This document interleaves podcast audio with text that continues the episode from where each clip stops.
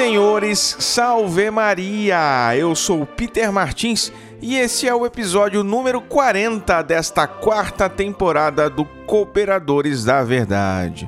Aqui, se fala a verdade, custe o que custar, doa a quem doer. Muito obrigado pela sua audiência. Junte-se a nós pedindo a intercessão da Santíssima Virgem Maria, São Francisco de Sales e de Santo Tomás de Aquino, para que possamos conduzir este programa segundo a vontade de nosso Senhor. No episódio de hoje, nós vamos conhecer a história de Santa Clara de Assis, que inclusive emprestou seu nome à minha filhinha, que também se chama Clara. E vamos falar também, fazer uma defesa, né, dos livros deuterocanônicos da Bíblia, que são aqueles livros do Antigo Testamento que você não encontra na Bíblia protestante, por exemplo. Para os protestantes, há sete livros antigos que até podem ser lidos como uma leitura qualquer, mas que não são considerados como escritura sagrada como os demais livros.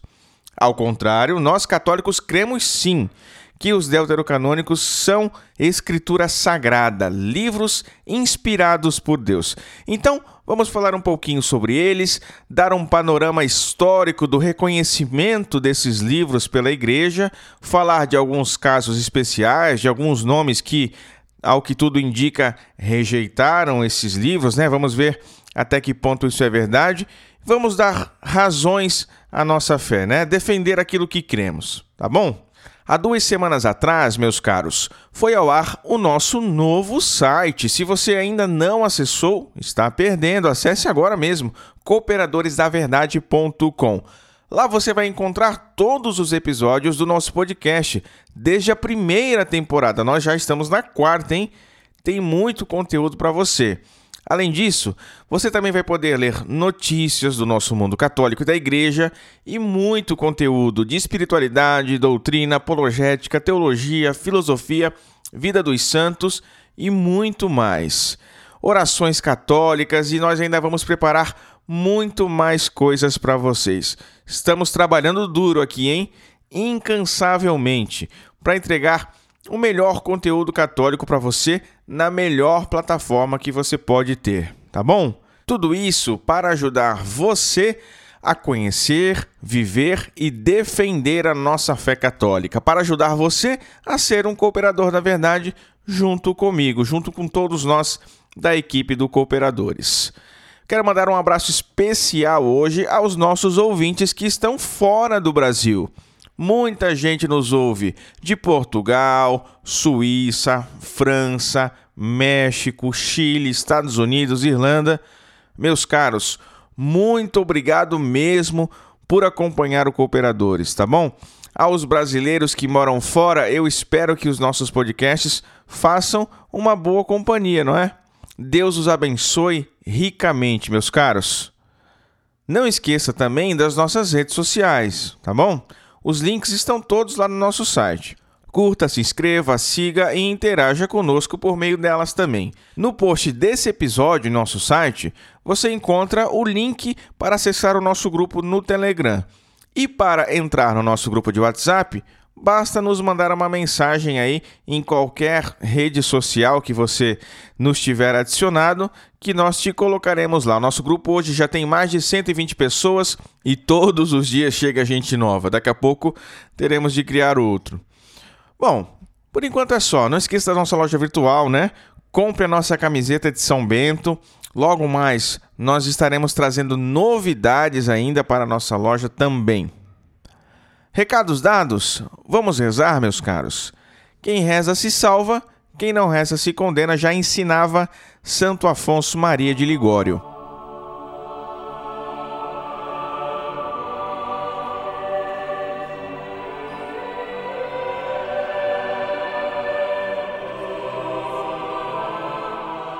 São tantas as graças recebidas e que devemos agradecer, não é mesmo?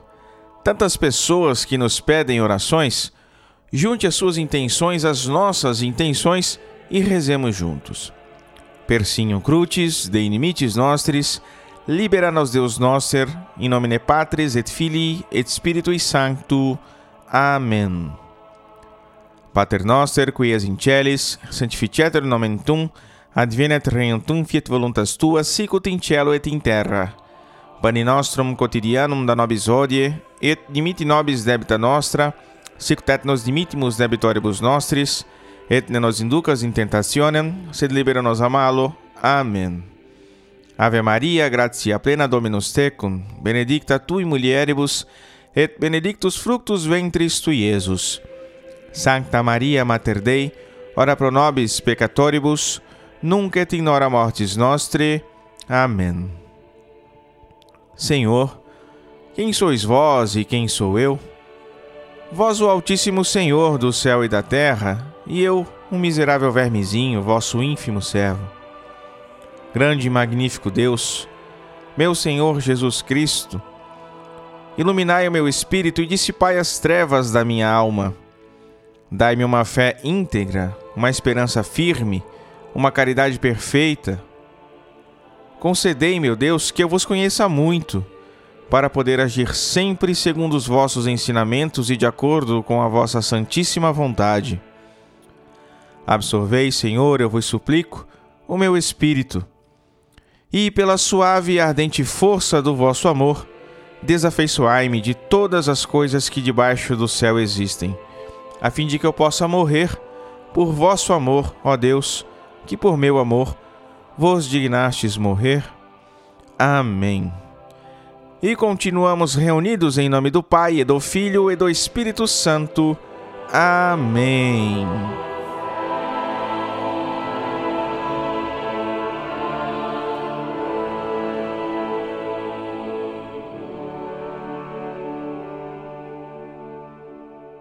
E no quadro A Vida dos Santos, nós estamos estudando a vida dos santos franciscanos. No último programa, nós falamos do grande São Boaventura.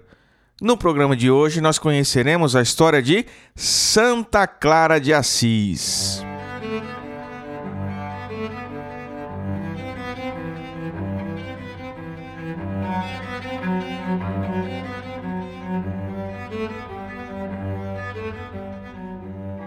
Inúmeros literatos, novelistas e romancistas ficaram famosos narrando histórias fictícias sobre Santa Clara de Assis, produto da sua imaginação fértil. Nenhum deles, no entanto, seria capaz de inventar a história que a própria santa deixou impressa no livro da vida. A começar pela maneira de como ela recebeu o nome Clara, que significa resplandecente. Pouco antes do seu nascimento, a mãe, muito piedosa, rezando diante de um crucifixo, ouviu uma voz que lhe disse: Não temas, darás ao mundo uma luz que tornará mais clara a própria luz. Por isso chamarás a menina de Clara. Então, Clara nasceu em 11 de julho de 1193. Seus pais eram de família nobre, donos de uma grande fortuna. Desde a infância, ela já causava admiração por suas virtudes. Gostava muito da oração e desprezava os bens desse mundo. Jovem de grande formosura, de cabelos dourados e traços puros, consagrou ainda menina a sua virgindade a Deus. Na flor da idade, aos 16 anos, ouviu diversas vezes as pregações de um frade cuja conversão havia comovido toda a cidade de Assis, Francisco.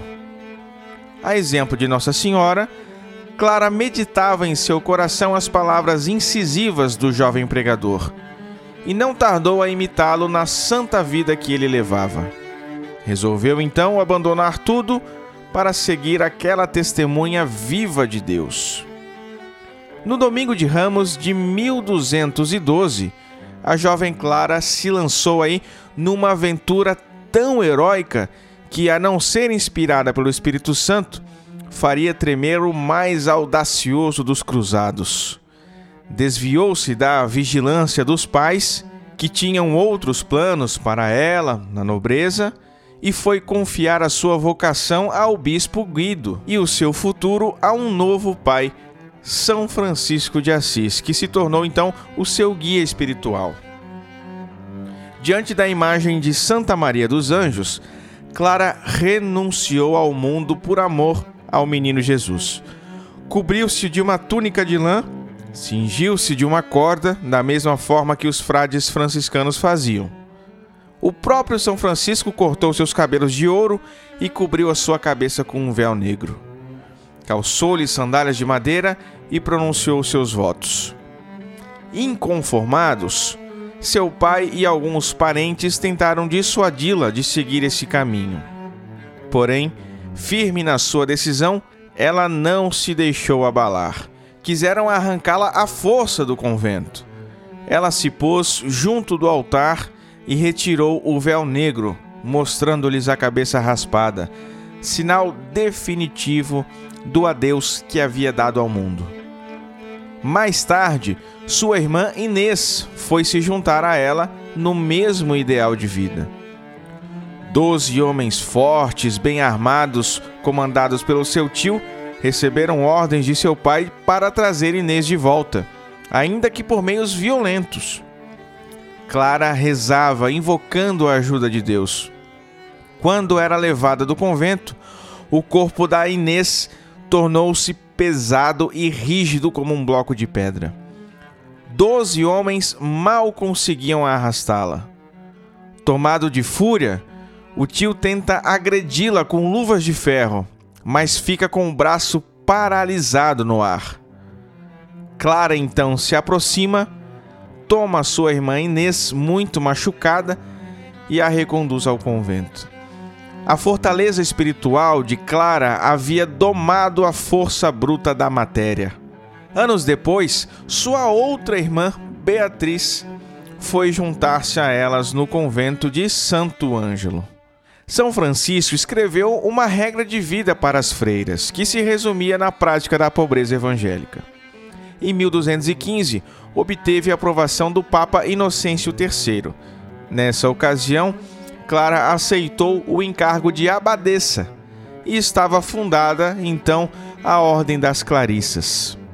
Com a morte de seu pai, ela herdou uma grande fortuna, mas não ficou com nada para si. Distribuiu tudo aos pobres. O próprio Papa, agora já Gregório IX, tentou dispensá-la do voto de pobreza, mas ela respondeu: Santo Padre, Dispensa-me dos meus pecados, perdoa os meus pecados, mas não dispense-me da obrigação de seguir a Jesus Cristo. Uma das mais admiráveis conquistas de São Francisco de Assis foi justamente Santa Clara. Assim como a Virgem Maria é o mais perfeito reflexo de Jesus Cristo, a fundadora das Clarissas, a maneira feminina, projeta a imagem mais perfeita de Francisco de Assis rapidamente se espalhou a sua fama de santidade. Mulheres de toda parte vinham procurá-la, querendo, a seu exemplo, se consagrarem a Cristo. Nobres e ilustres senhoras, abandonando os vastos palácios, construíram mosteiros para viverem com grande honra pelo amor de Cristo. Tornou-se comum ver mães oferecerem suas filhas a Cristo ou suas filhas arrastarem as suas mães para o caminho de santidade. Irmãs que atraíam suas irmãs, tia que atraíam suas sobrinhas, todas com fervor desejavam servir a Cristo seguindo o exemplo de Santa Clara de Assis. Essas freiras praticaram austeridades até então desconhecidas pelas mulheres. Usavam silício, andavam descalças, dormiam no chão com um travesseiro de pau. Jejuavam, passavam a pão e água todo o tempo da quaresma, se submetiam a duras disciplinas. Em meio a tudo isso, nada se notava de melancolia ou tristeza em Santa Clara de Assis. O rigor da regra, as fadigas do trabalho e as mortificações levaram Clara de Assis a contrair uma incômoda doença, uma enfermidade que durou os últimos 28 anos de sua vida. Em seu leito de morte, ela teve a graça de receber a ilustre visita do Papa Inocêncio IV. Entregou a sua luminosa alma a Deus no dia 11 de agosto de 1253, aos 60 anos de idade. Menos de dois anos depois da sua morte, já foi incluída no catálogo dos santos pelo Papa Alexandre IV muitos milagres foram obtidos através da sua intercessão. Santa Clara de Assis, meus caros, é uma lâmpada colocada sobre o candelabro para iluminar toda a igreja e também para iluminar a nossa vida particular nos dias de hoje. Santa Clara de Assis, rogai por nós.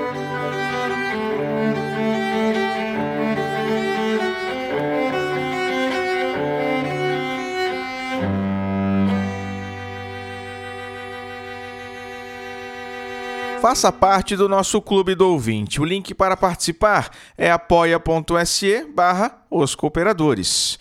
Com uma contribuição mensal, na quantidade que você puder e quiser, você ajuda a manter o nosso apostolado e pode ajudar a fazê-lo crescer ainda mais, né? Lá no nosso Apoia-se você vai conferir as nossas metas de arrecadação, desde pagamentos das despesas mais básicas que a manutenção do nosso apostolado exige, né? Até a compra de novos equipamentos e a dedicação integral ao apostolado Cooperadores da Verdade. Você gosta do conteúdo que nós produzimos hoje, com a qualidade que nós produzimos hoje?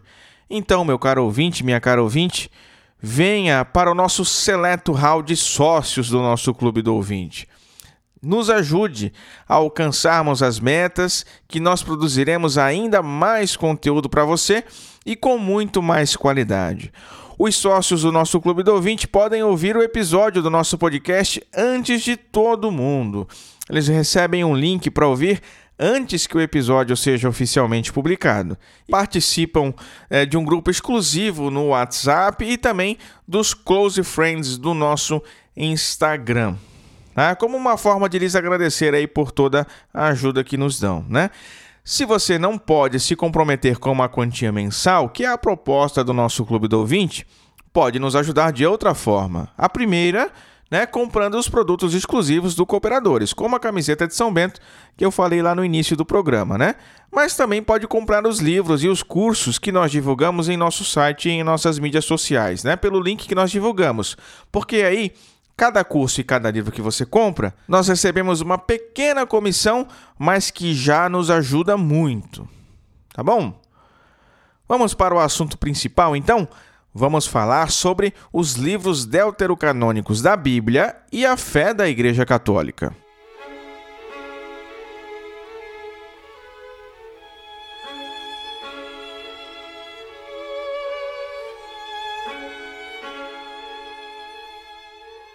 Meus caros, quem já teve a oportunidade de folhear uma Bíblia protestante, certamente notou de imediato uma diferença clara.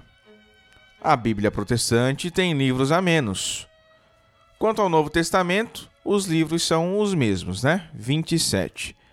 Mas quanto ao Testamento Antigo, enquanto a nossa Bíblia Católica traz 42 livros, a Bíblia Protestante traz 39. Faltam os livros de Tobias, Judite, Sabedoria, Baruque, Eclesiástico, primeiro e segundo Macabeus. E ainda faltam alguns fragmentos dos livros de Esther e de Daniel. Por quê? Bem, porque no século XVI, com a deforma protestante, estes livros foram desconsiderados como canônicos pelos reformadores e pelos seus seguidores. Os motivos pelos quais eles fizeram isso eu não vou né, entrar em muitos detalhes aqui. O objetivo deste programa é demonstrar que a igreja sempre creu na canonicidade desses livros, independentemente das objeções que se possam levantar, tá bom? Eu vou tentar aí demonstrar cabalmente, indubitavelmente, que esses livros são sim inspirados por Deus, né? E por isso devem fazer parte e por isso devem fazer parte do cânon da Sagrada Escritura, como de fato fazem na Bíblia Católica. Esses sete livros que eu citei agora há pouco, Tobias, Judite, Sabedoria, Baruque, Eclesiástico, 1 e 2 Macabeus, são justamente os chamados deuterocanônicos do Antigo Testamento. Mas há também os deuterocanônicos do Novo Testamento. Mas estes quase ninguém mais comenta porque já são assuntos superados, né? Já não tem mais motivo de controvérsia. Hebreus, Tiago, 2 Pedro, 2 e 3 João, Judas, o livro de Apocalipse e alguns outros trechos, como a perícope da mulher adúltera no Evangelho de João, por exemplo. Esses livros, ninguém mais os põe em dúvida hoje em dia. Eles são chamados deuterocanônicos porque deuteros vem do grego, que significa segundo, e canônico, que faz parte do cânon. Então, os deuterocanônicos são aqueles livros que foram reconhecidos sim, mas num segundo momento, tá bom? Isso porque pairava muita dúvida a respeito desses livros no início da igreja e havia muitas disputas de todos os lados quanto ao reconhecimento dos livros do cânon bíblico.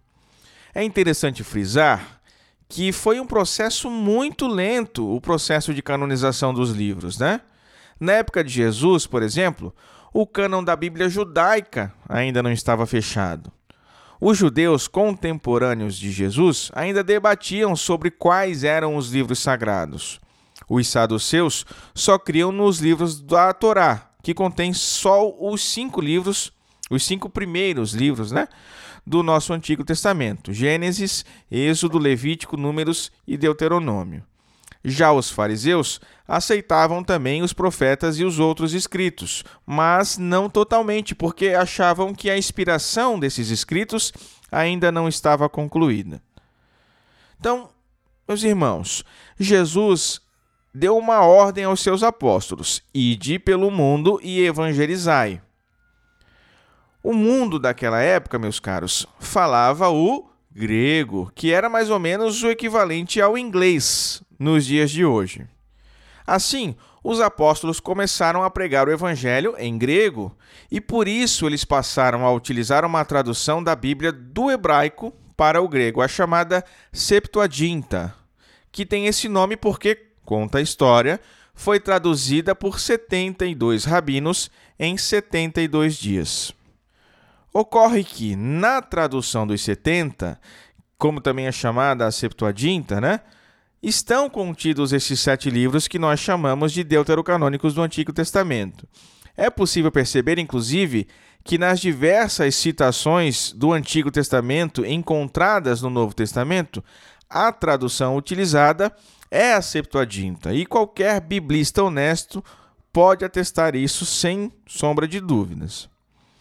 Quando os judeus perceberam que os apóstolos estavam pregando de forma diferente da deles, porque com Cristo eles liam o Antigo Testamento ordenado ao Novo Testamento, ordenado a Cristo, claro, aí eles passaram a perseguir e expulsaram os cristãos das sinagogas. E não só isso. Isso motivou também os judeus a fechar o cânon dos seus livros sagrados, decidindo pela exclusão daqueles sete livros que constavam na Septuaginta. Acontece o seguinte: isso foi um século depois da vinda de Jesus, uma atitude de combate ao cristianismo. Como é que um cristão vai negar a autoridade dos apóstolos para aceitar a autoridade dos judeus? E olhem, eu nem estou falando só dos protestantes aqui, mas mesmo daqueles que nos primeiros séculos da Igreja puseram estes livros em dúvida. Ora, não faz sentido nenhum, não é? Até o terceiro século, meus caros, mesmo o cânon do Novo Testamento ainda não estava definido. E isso é histórico. Ninguém pode negar, né? Como eu disse há uns minutos atrás havia muitas listas e muita discussão acerca de quais livros deveriam ou não integrar a Sagrada Escritura. A grande questão é que o Novo Testamento e o Antigo Testamento não foram reconhecidos em momentos diferentes. Não. Os santos padres e os concílios e sínodos da Igreja reconheceram os livros do cânon sagrado, os livros do Novo e do Antigo Testamento, que integrariam a Bíblia, juntos. Não houve um concílio para definir o Antigo Testamento e um outro concílio para definir o Novo, tá bom? Foram todos os livros reconhecidos simultaneamente. Então vamos agora dar uma passada geral aí, muito rapidamente, né, pelos sínodos e concílios da igreja que trataram do cânon bíblico ao longo da história, tentando resolver aqueles conflitos e solucionar as dúvidas para uniformizar o reconhecimento dos livros sagrados pouco a pouco em toda a igreja. O primeiro concílio que traz uma lista de livros sagrados é o Concílio Regional de Laodiceia, ocorrido na Frígia Pacatiana em 363. Dentre os livros deuterocanônicos do Antigo Testamento, a lista desse concílio traz apenas o livro de Baruque. Então, somente Baruque é mencionado entre os livros do Antigo Testamento dos deuterocanônicos, né, que nós estamos falando aqui. Do Novo Testamento, por exemplo, Apocalipse é omitido.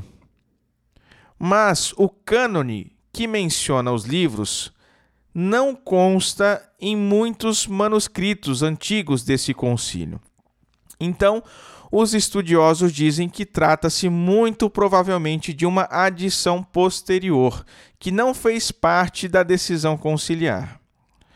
Além disso, o cânone anterior ao que lista os livros reserva uma certa peculiaridade, porque ele parece indicar os livros a serem utilizados na liturgia da igreja. Então a intenção do concílio não era formalizar o cânon dos livros sagrados, mas apenas os livros que eram para ser lidos na liturgia. Vejamos o que diz o cânone 59 deste concílio. Nenhum salmo composto individualmente, nem nenhum outro livro não canônico deve ser lido na igreja, mas somente os livros canônicos do Novo e do Antigo Testamento. E aí, em seguida, nós temos a lista dos livros, né, incluindo apenas Baruch do Antigo Testamento, os deuterocanônicos do Antigo Testamento, né? e no Novo Testamento, omitindo o Apocalipse. Embora os especialistas se dividam quanto à originalidade e à adição deste cânone 60, que lista os livros, uma coisa é clara. Mesmo sendo original, não sendo uma adição posterior à lista dos livros, é unânime que o objetivo desse concílio não foi descrever qual a extensão exata de todos os livros inspirados, mas sim aqueles livros que eram para ser lidos na liturgia. E a prova disso é que até hoje, por exemplo, o livro de Apocalipse não é lido na liturgia da igreja grega, que foi a igreja que reuniu aquele concílio. Na igreja ortodoxa, não se lê Apocalipse na missa, na divina liturgia, tá? E isso encontra referência justamente nesse concílio de Laodiceia. Em seguida, nós temos o concílio regional de Hipona, que aconteceu em 393 no norte da África, na terra de Santo Agostinho, né? Infelizmente, as atas completas desse concílio foram perdidas, mas o terceiro sínodo de Cartago, em 397, renovou a pedido feito por carta dos bispos de Bizacena, os cânones de Hipona, e por esta carta nós sabemos que o Concílio de Hipona, em 393, havia citado como canônico o mesmo cânon bíblico que nós utilizamos hoje, em 2019, na Igreja Católica. Então, Hipona primeiro, em seguida, quatro anos mais tarde, o Sínodo de Cartago, confirmam o mesmo cânon, com todos os livros deuterocanônicos inclusos, tá? No ano de 419, nós teremos um outro sínodo em Cartago, o quarto sínodo de Cartago, que novamente atesta o mesmo cânon com os 42 livros do Antigo Testamento e mais 27 do Novo Testamento. O concílio de Éfeso, em 431, aquele concílio que proclamou Maria como Teotocos, a mãe de Deus, ele não tem uma lista dos livros do cânon sagrado, mas o concílio envia uma carta ao Sínodo de Panfilha, dizendo o seguinte: Porquanto a Escritura divinamente inspirada diz: Nada fazeis sem reflexão. Nada fazeis sem reflexão. Sine concilio nihil fatias. Isso, meus caros, é uma citação do livro de Eclesiástico, citado com muita naturalidade por um concílio ecumênico como escritura divinamente inspirada. Qualquer ideia de que foi o Concílio de Trento o primeiro concílio ecumênico a se referir a esses livros como escritura sagrada tem um erro aí de pelo menos um milênio de atraso, né? Em 692 foi realizado o concílio regional conhecido como Concílio Intrúlio. Foi um concílio realizado lá em Constantinopla. Neste concílio foram ratificados vários cânones de concílios anteriores, entre eles os concílios de Cartago, que traz a lista dos livros canônicos que compõem a Bíblia. Os livros da Bíblia completa, com todos os sete livros deuterocanônicos do Antigo Testamento. O segundo concílio de Nicéia que foi o sétimo concílio ecumênico da Igreja, foi realizado em 787 e contou com a participação de 350 bispos de toda a Igreja, que combateram a heresia iconoclasta, que queria destruir as imagens sagradas. Este é mais um concílio que cita o livro de Eclesiástico como escritura divinamente inspirada. Para o pecador, a piedade é uma abominação. Eclesiástico 1, 25. E não só isso, o Concílio de Nicéia, o segundo Concílio de Nicéia, também confirmou solenemente os concílios de Cartago no seu cânone primeiro. Vejam então, meus caros, como foi importante aquela primeira definição que o terceiro concílio de Cartago fez do cânon bíblico no ano de 397. Os concílios que o seguiram foram apenas confirmando o que ele já havia ratificado. Lembrando que o segundo concílio de Nicéia, esse que nós estamos falando aqui, foi um concílio ecumênico. Então está confirmando universalmente para a igreja inteira aquilo que foi definido localmente para o norte da África, lá em Cartago. Está reconhecendo que aquele concílio local já proclamava a doutrina universal da igreja. Depois disso, nós teremos aí outros concílios citando com toda a naturalidade e solenidade passagens da Escritura Sagrada contidas nos livros deuterocanônicos. O quarto concílio de Constantinopla, que foi o oitavo concílio ecumênico da Igreja, em 869, em 1215, o Concílio de Latrão, sob o pontificado do Papa Inocêncio III. Depois, o Concílio Ecumênico de Viena, em 1311, até que chegamos aí no importante Concílio de Florença, em 1440, uma tentativa de conciliação da Igreja Ortodoxa com Roma. Em sua redação final, o concílio promulgou a bula Cantate Domino, com exatamente o mesmíssimo cânon bíblico. Mil anos antes de Trento, lá em Cartago, e agora cem anos antes de Trento, em Florença, a igreja conservou, por meio da sua história, o mesmo cânon bíblico. Antes ainda de Trento, no ano de 1528, o Concílio Regional de Sens, na França, reafirma a fé milenar da Igreja, declarando inclusive que quem não aceita os decretos do Terceiro Concílio de Cartago e os decretos do Papa Gelásio e Inocêncio fossem tratados como cismáticos e heréticos.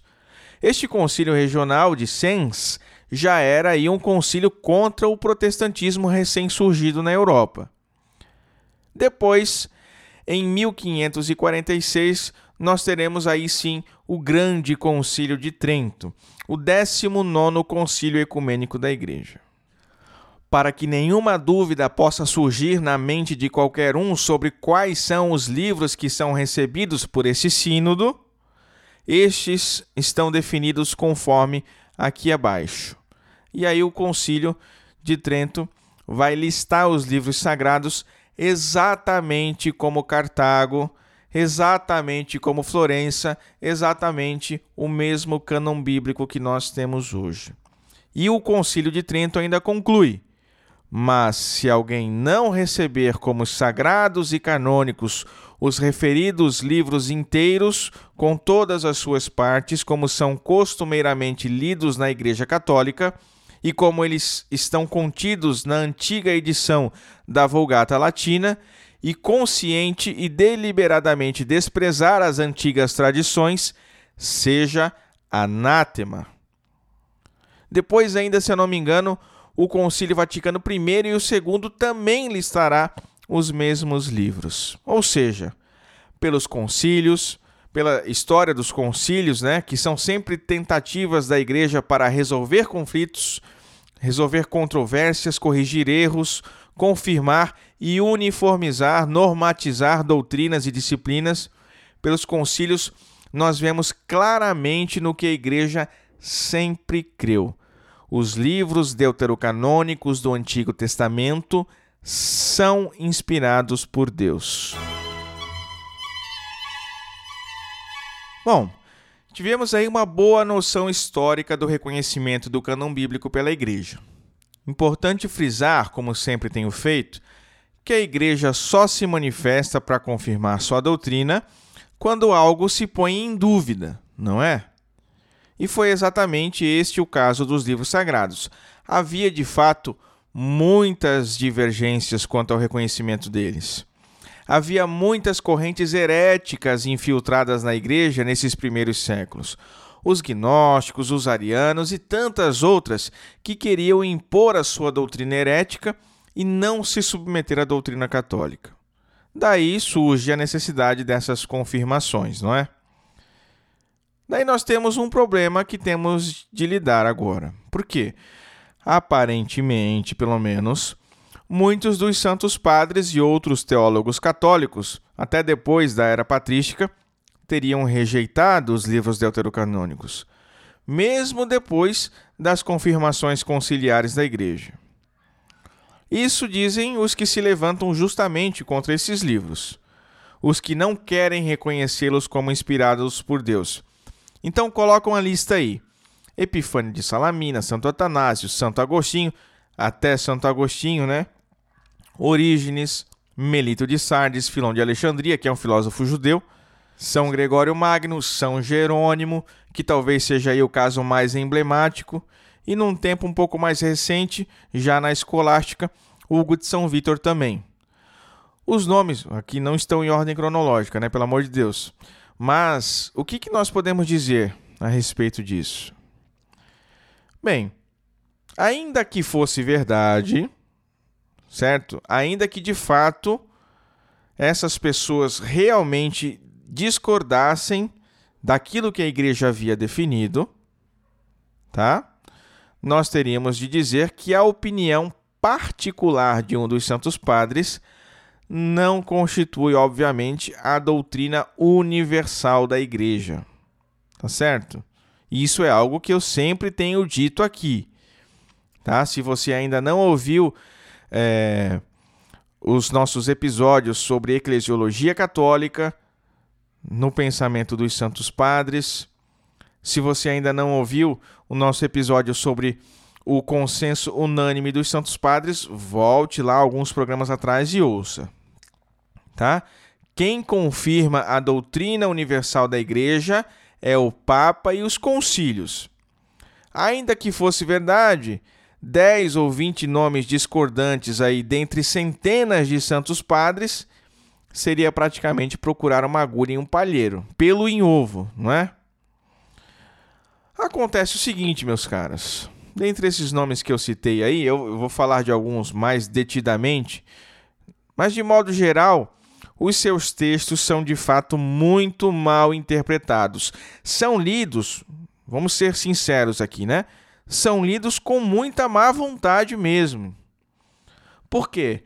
Alguns trazem listas omitindo certos livros, omitindo os deuterocanônicos, e aí isso é tomado como verdade absoluta. Tá vendo? Epifânio de Salamina rejeitou os Macabeus e outros livros. Santo Atanásio rejeitou os sete livros deuterocanônicos do Antigo Testamento. Mas aí você toma a obra inteira do Santo Padre, tá? você vai ler o restante da obra e vai ver que eles citam largamente os deuterocanônicos como escritura inspirada. Na lista de Epifânio de Salamina, por exemplo, ele cita somente Baruch dentre os deuterocanônicos. Mas aí você vai ver a sua obra Contra as Heresias, tá cheio de citações de Eclesiástico, de sabedoria, aqueles trechos de Daniel que ele usa para confirmar, inclusive, a doutrina da igreja diante das heresias. Aí você vai ver a lista, ele diz assim: Desde o retorno dos cativos da Babilônia, estes judeus adquiriram os seguintes livros. É, aí lista os livros, né? Mas ora, ele está falando dos judeus, meus caros, não dos católicos, não dos livros que os apóstolos utilizavam. Isso acontece exatamente com Santo Atanásio, igualzinho. No caso de Santo Atanásio, é, ele estava falando dos livros para serem lidos na liturgia. Como ele poderia não reconhecer os livros deuterocanônicos como inspirados e depois citá-los largamente na sua obra? Baruch, Sabedoria, Eclesiástico, Judite, Tobias e as partes deuterocanônicas de Daniel. Atanásio, inclusive, os chama claramente de escrituras. Diz que os livros foram escritos por profetas e ainda também os usa para defender as doutrinas da igreja. Com Orígenes, se dá exatamente da mesma forma. Eu nem vou comentar aqui para não me alongar demais. E aí nós temos Melito de Sardes, que cita uma lista diferente, aceitando o livro de sabedoria, mas aí omite todos os outros. Só que ele diz o seguinte: quando eu fui para o Oriente, eu aprendi lá esses livros. E aí lista os livros do Antigo Testamento, omitindo os deuterocanônicos, né? Além de, de sabedoria. Então quer dizer, na região onde ele foi estudar, provavelmente não se reconhecia de fato os livros que ele omitiu. Mas vejam, ele tem a intenção de relatar o que aprendeu? e não dizer quais são os livros corretos, entendem? Bem diferente, por exemplo, de Santo Agostinho, que, ao contrário do que se diz, foi a primeira figura assim mais importante na igreja a expor uma lista que incluía todos os livros do Novo e do Antigo Testamento. E Agostinho faz isso sem se referir ao cano litúrgico, né? ou omitir livros em favor de um propósito específico. Santo Agostinho é claro. Ele diz: agora o cânon completo das Escrituras, sob o qual nós proferimos este julgamento que deve ser praticado, é formado pelos seguintes livros. E aí ele lista todos os livros do Antigo e do Novo Testamento que nós temos hoje incluindo os sete livros deuterocanônicos, conforme foi confirmado pelos concílios. Percebam, meus caros, agora o completo cânon das Escrituras. Ele não fala da mesma forma que os outros santos padres que eu citei anteriormente aqui. Ele revela qual o cânon completo das Escrituras, definindo e limitando todos os livros aceitos como inspirado coisa que nenhum dos outros nomes que eu citei até agora fez, tá? Chegamos então finalmente no problema de São Jerônimo.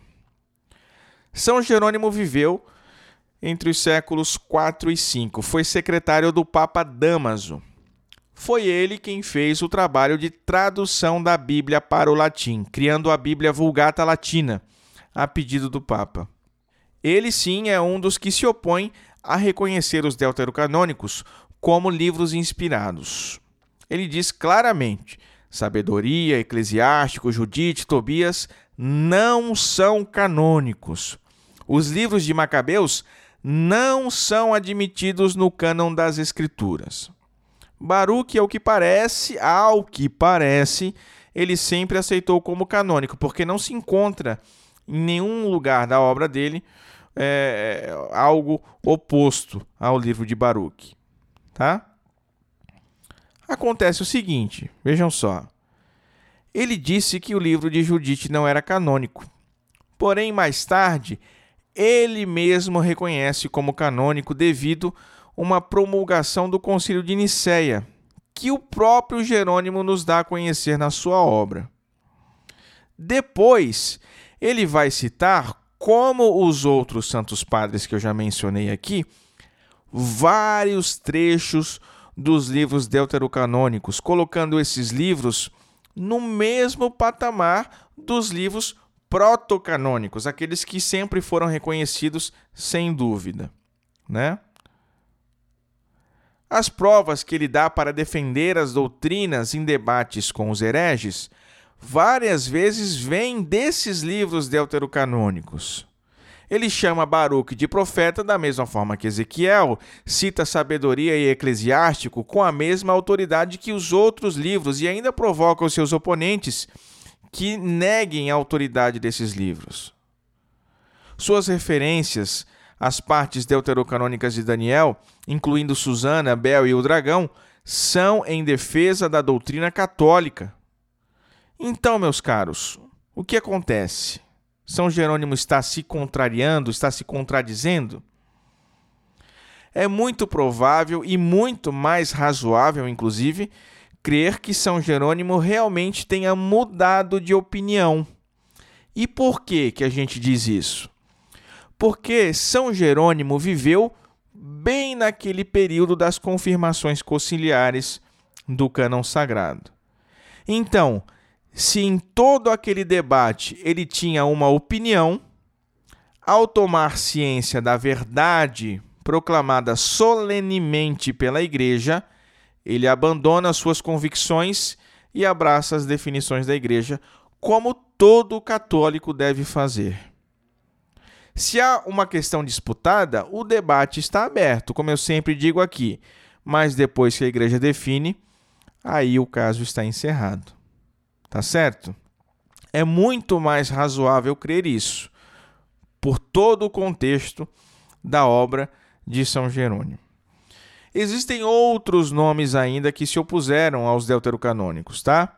Na escolástica, como eu disse, Hugo de São Vítor foi um deles foi um grande pensador medieval que viveu aí entre os séculos 11 e 12.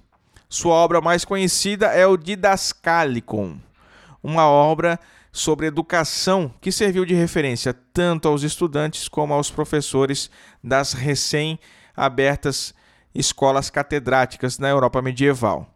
E justamente nesta obra, conhecida aqui no Brasil como A Arte de Ler, que ele diz que há livros que não são reconhecidos como canônicos. E aí ele cita essa lista dos sete livros do Antigo Testamento que nós conhecemos como deuterocanônicos. Por que, que ele diz isso? Acontece o seguinte, meus caros. Depois de tudo que foi dito aqui, é impossível não reconhecer Hugo de São Vítor como uma voz dissonante, não é? Nós citamos uns dez concílios aqui, atestando os deuterocanônicos como inspirados, defendendo aquilo que a igreja defendia. Até Hugo de São Vítor, aí, pelo menos cinco desses concílios já tinham se passado. Então, muito provavelmente, os e-mails dos concílios não chegaram até ele, né? A internet no século XI e XII não funcionava muito bem.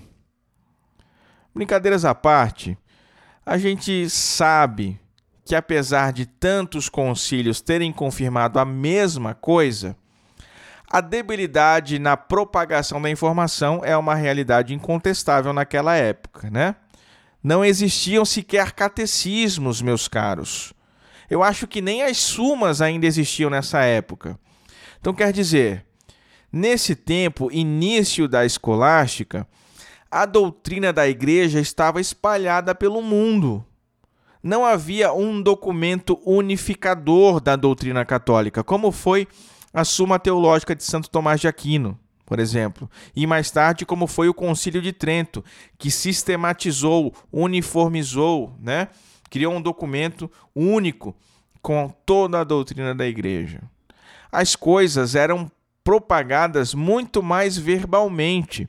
Então você imagina a dificuldade que os católicos, sobretudo esses estudiosos como Hugo de São Vitor era, imaginem a dificuldade que eles enfrentavam, não é?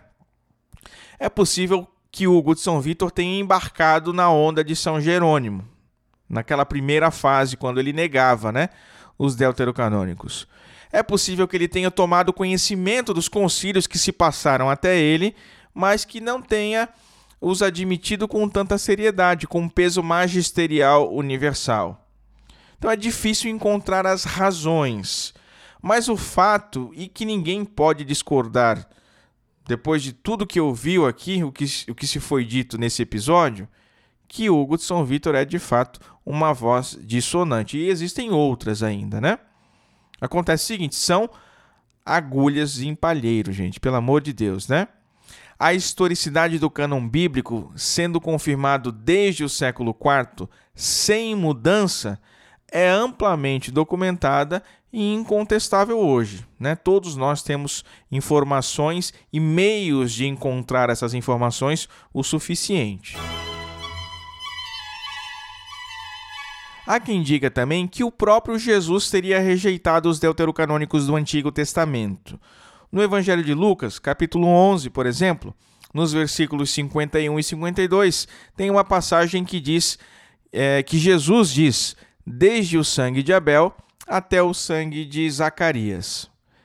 Dizem aí que Jesus estaria se referindo ao primeiro e ao último livro do Antigo Testamento: Gênesis, a morte de Abel, e Crônicas, a morte de Zacarias. É que no hebraico, o último livro é o livro das Crônicas, tá? Malaquias não é o último livro do Tanakh, como seria na Bíblia cristã sem os deuterocanônicos. O conteúdo é o mesmo, mas a ordem e a contagem dos livros entre os judeus e os cristãos é, é, são divergentes, tá? Então, Jesus não falava cronologicamente do primeiro ao último mártir, porque senão teria falado de Urias e não de Zacarias. A intenção de Jesus, argumentam, era justamente abranger todo o cânon judaico e delimitar os livros corretos ainda que implicitamente, né? Acontece o seguinte, meus caros, parece um argumento bem razoável, né? Mas olha só, a ordem dos livros do cânon judaico é fruto do consenso humano. Quem estabeleceu a lista hebraica em suas respectivas categorias aí foram os judeus em Jâmnia, em plena era cristã e não sem muita controvérsia não, hein? Porque mesmo depois desse concílio judeu de Jâmnia, ainda houve debate entre eles sobre a canonicidade dos livros de Ezequiel, Provérbios, Cânticos dos Cânticos, Esther, Eclesiastes. Ou seja, se fiar na autoridade judaica para reconhecer algo tão importante para os cristãos, realmente não é uma boa solução, né? além da própria escritura não indicar quais são os livros que formam o seu cânon, obviamente, muito menos ainda ela aponta onde cada um desses escritos poderia se enquadrar. Isso se dá por mera razão editorial, gente. Ah, faria muito mais sentido se Jesus tivesse apontado nominalmente cada um dos livros, se assim ele o quisesse fazer, né? Outros dizem ainda que os deuterocanônicos contêm heresias, contêm é, ensinos morais errados, erros históricos. Mas, meu Deus do céu, né? Isso só deixa mais explícito ainda como nos é necessário considerar a tradição e o magistério da igreja para interpretar a Escritura. Se você ler da forma errada, vai encontrar heresia até no Evangelho, no Sermão da Montanha, não é? Os ateus têm o mesmo argumento contra a Bíblia inteira. É, convencidos que a Bíblia é apenas um produto humano, os ateus argumentam que a presença de erros prova que a Bíblia não é divinamente inspirada por Deus. Entendem, meus caros? Certas dificuldades não podem ser usadas para determinar se um livro é ou não inspirado. Infelizmente, muitos grupos tentaram ajustar o cânon das Sagradas Escrituras para atender às suas crenças pré-concebidas. Por exemplo, os gnósticos, além das escrituras sagradas, das canônicas, né, também aceitaram outros escritos que apoiavam as suas crenças estranhas os marcionitas aprovaram as cartas de São Paulo, mas rejeitaram os evangelhos de Mateus, Marcos e João, porque eles pareciam ter uma visão positiva do judaísmo. Os ebionitas, que eram judeus cristãos, acreditavam que a circuncisão e a prática da lei judaica era obrigatória para todos os cristãos. E aí rejeitaram os escritos de Paulo e aceitaram apenas o evangelho de Mateus. Em todos esses casos, o ponto de vista teológico pré-concebido foi utilizado para determinar o tamanho da Bíblia de cada grupo. Entenderam agora por que a igreja precisou confirmar o cânon correto? E esses aqui são só alguns poucos exemplos, hein? Ao contrário do que se costuma pensar, a formação da lista dos livros mesmo do Novo Testamento, também não aconteceu de maneira tranquila, rápida e consensual. Foram três séculos de debates intensos com esses grupos malucos que queriam deturpar a doutrina cristã.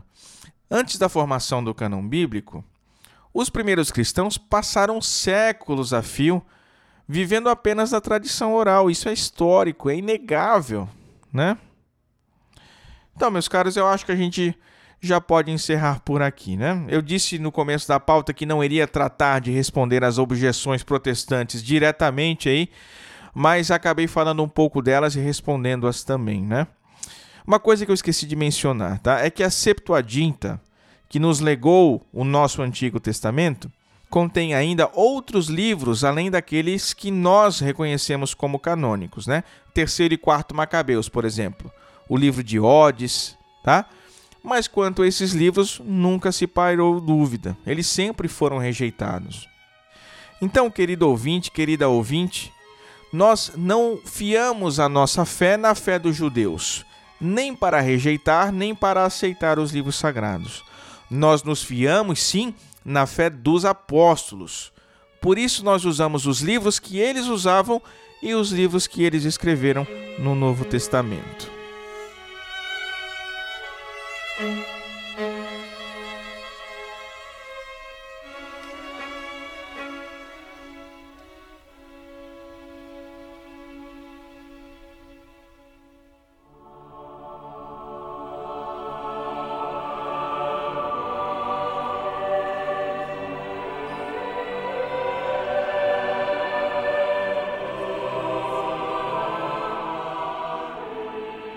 Rezemos a Virgem que nos proteja, nos guie e cuide do nosso apostolado. Salve Regina, Mater Misericordiae, vita dulcedo espes nostra salve. A te clamamos, exules filieve, a te suspiramos, gementes et flentes in hac lacrimarum vale. Eia erco advocata nostra, ilos tuos misericordes oculos ad nos converte. Et iesum benedictum fructum ventris tui, nobis pos hoc exilium ostende. O clemens, o pia, ó dulcis Virgo Maria. Ora pro nobis sancta Dei genitrix, ut dignificiamur promissionibus Christi. Amém.